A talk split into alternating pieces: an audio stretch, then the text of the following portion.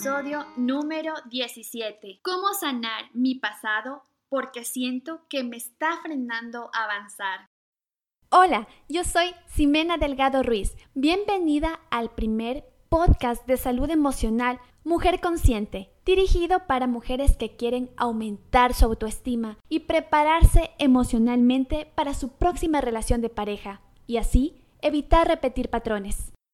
El podcast del día de hoy trae un tema muy interesante. ¿Cómo sanar mi pasado? Porque siento que es lo que me está frenando a avanzar. Este podcast es muy, muy importante para aquellas mujeres que ya llevan haciendo un camino de sanación emocional. ¿Qué significa esto? Que de alguna u otra manera ya son conscientes que lo que hayan vivido en sus relaciones de pareja lo atrajeron de forma inconsciente. Y es que una persona que está en este proceso de autoconocimiento, por lo general, tiende a aislarse. Es que saber que uno mismo ha sido el responsable de vivir lo que ha vivido no es una noticia fácil de digerir. Al contrario, pensaría yo que toma un tiempito tomar la responsabilidad. Y es por eso que estas personas tienden a aislarse, a separarse de amigos, de familia, no porque tengan algo en contra de ellos o probablemente sí, a cada momento esté cayendo en cuenta de que es como es porque tiene una familia con determinados patrones y prefiere aislarse. Y esto es muy normal, porque de hecho yo lo viví. Yo estuve aislada de mi círculo familiar, sin irme a cumpleaños, reuniones, tres años. Tres años encerrada en mi habitación, dedicada netamente a mí, a leer, a mirar conferencias en YouTube. Si había talleres de autoconocimiento, yo me iba. Tenía un hambre de saber qué hacer para comenzar a tomar un rumbo en mi vida. Es súper importante que escuches este podcast porque voy a entregarte cuatro pasos para que puedas empezar a destrabarte de esa etapa en la que te sientes que no avanzas, que si bien es cierto estás consciente de tus heridas emocionales, pero ¿y qué más puedo hacer? O sea, es como, ¿qué hago con la papa que tengo en la mano? La primera clave es, quédate sola.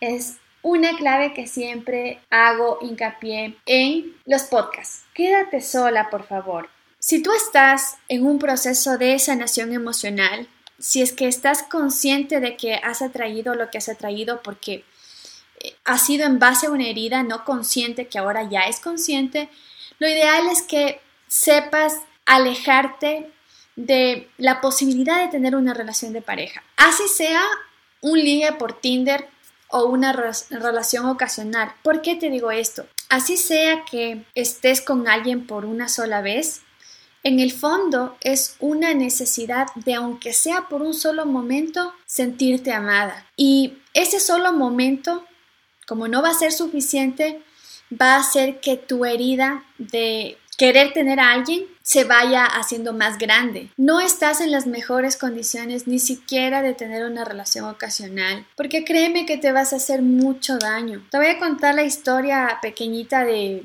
pongámosle el nombre, un nombre ficticio, pongámosle Fernanda, ella había acabado de eh, terminar la relación con su pareja, ¿ok? Ah, la relación terminó, se puede decir, eh, en un feliz eh, acuerdo, porque estas personas se iban a casar y bueno, Fernanda a la final decidió terminar la relación porque se había enamorado de otra persona en el transcurso de esa relación, entonces era como un triángulo amoroso. La cosa es que la vida tan sabia le alejó esas, de esas dos personas con las cuales ella estaba confundida sentimentalmente. Pero ella estaba muy inconsciente de esa necesidad de querer tener una pareja. Resulta que se conoció con un tipo hace poco más de un mes. Eh, el tipo súper buen mozo, soltero y se gustaron, se gustaron y En una noche pasó lo que tenía que pasar, sabiendo que solamente era de un momento. Pero resulta que ella comenzó a tener la necesidad de estar más tiempo con él, de tener sexo más seguido y obviamente el tipo se sintió como acorralado y le puso los puntos claros. Le dijo, tú sabes que solamente fue un pique y pase, así que no me reclames ni que te mensaje ni que te llame. Y para ella, ese solo acto que mm, pareciera que no debería dolerle, le dolió, porque en el fondo ella como que se aferró a la idea de que al menos una relación para pasar el rato podría hacerla eh, sentir eh, mejor y quitarle esa sensación de soledad de haberse quedado sin esas dos personas con las que ella estaba emocionalmente vinculada. Entonces por eso te digo que no es aconsejable que establezcas una relación de pareja, ni ocasional, ni mucho menos una relación que quieras establecer un vínculo afectivo a largo plazo, porque estás justamente en un proceso de sanación emocional. Estás removiendo heridas, no estás bien y por lo tanto no vas a poder elegir bien o atraer a alguien eh, mejor para tu vida, porque estás justamente en ese momento. Vamos a la segunda clave. Mira, esto que te voy a, revelar fue el inicio de mi cambio. Cuando yo estaba descubriéndome de que era yo la que había traído el tipo de hombres que me abandonaban, comencé a leer muchísimo. Pasé desde Walter Rizzo, Las mujeres que aman demasiado, Hambre de hombre, un montón de literatura psicológica, hasta que eh, me fui orientando poco a poco a la parte espiritual. Y una vez leí un libro en el cual había un ejercicio que te decía que tus creencias se basan en todo lo vivido en la niñez. Y había un test que me dejó impactada. Me dejó impactada porque Ahí caí en cuenta de tres situaciones. ¿Por qué atraía a hombres con características negativas similares?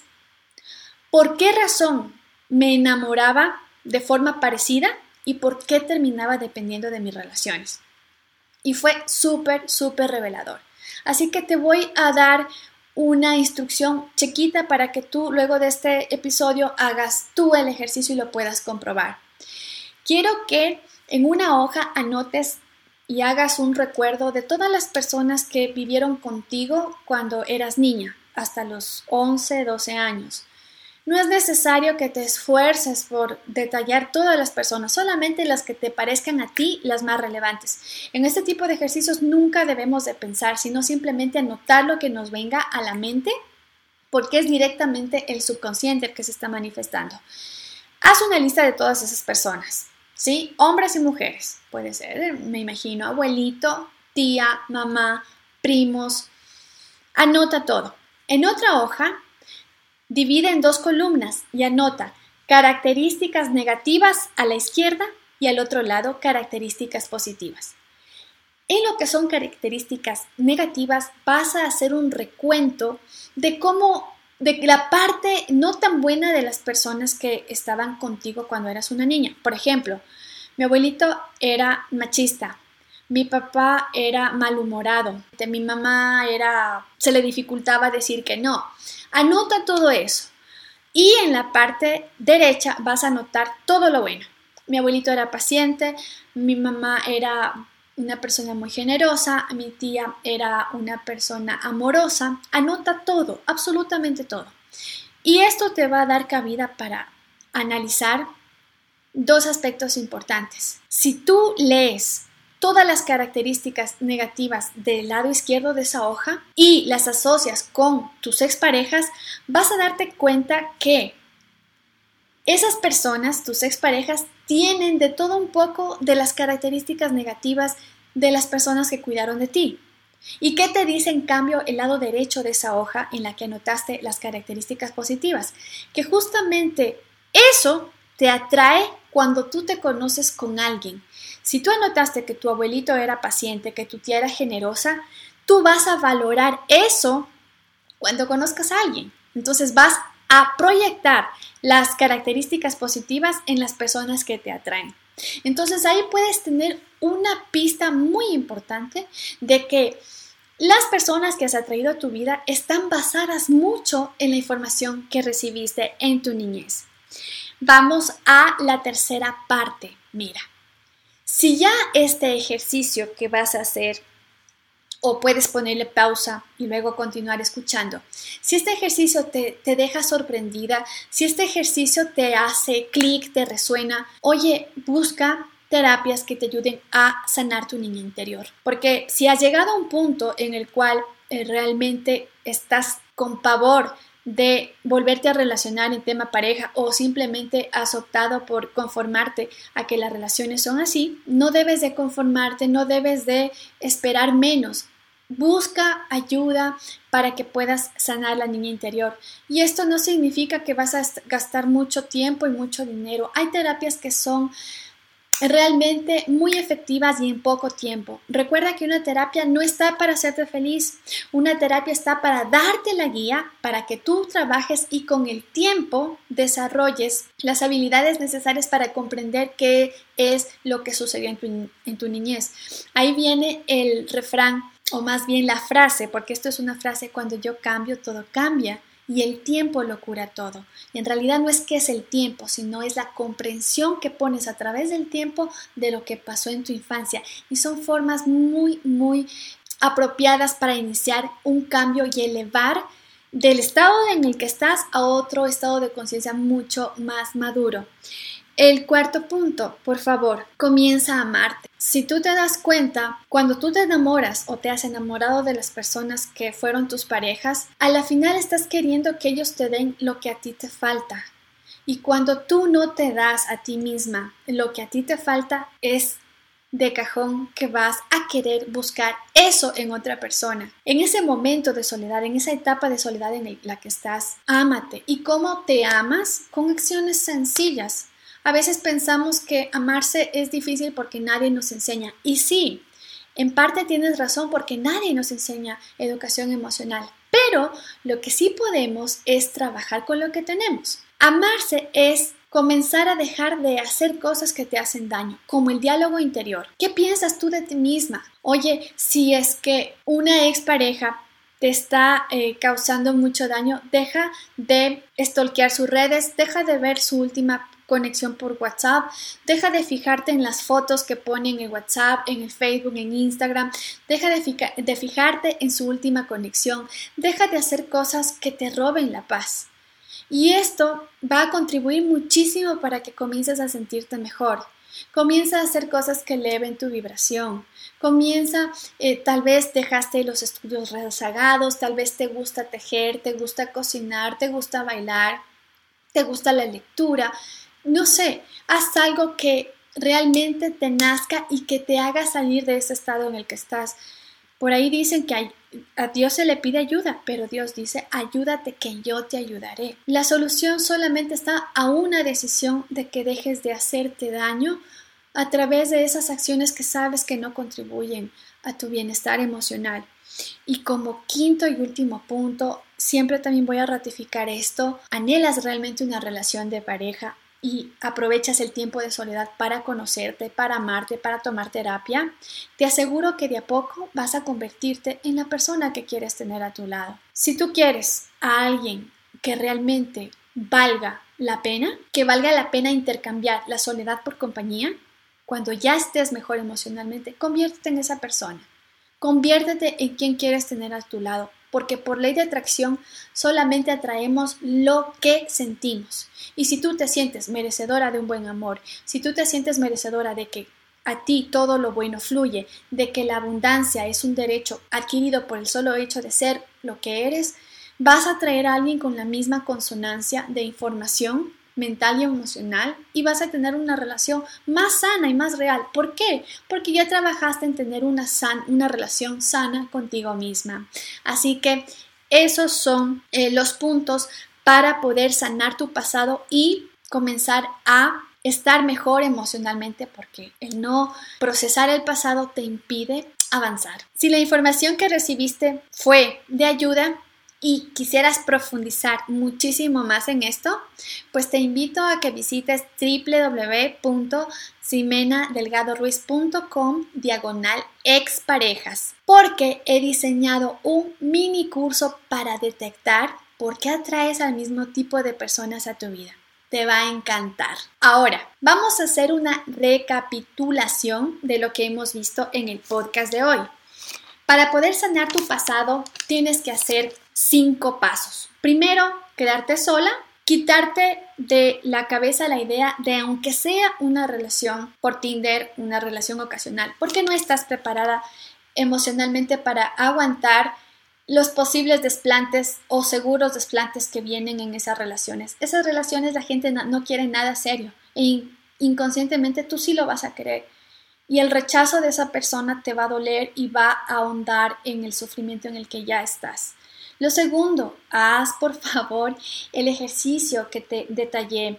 Eh, puedes retroceder el podcast y poner atención de las características negativas y positivas de la gente que cuidó de ti cuando eras pequeña y vas a impactarte con los resultados porque son el reflejo en tus relaciones de pareja. Tercero, busca terapias que te ayuden a sanar la niña interior y recuerda que sanar la niña interior hace referencia a comprender la primera emoción que recibiste de traición, de abandono, de rechazo, de humillación o de injusticia.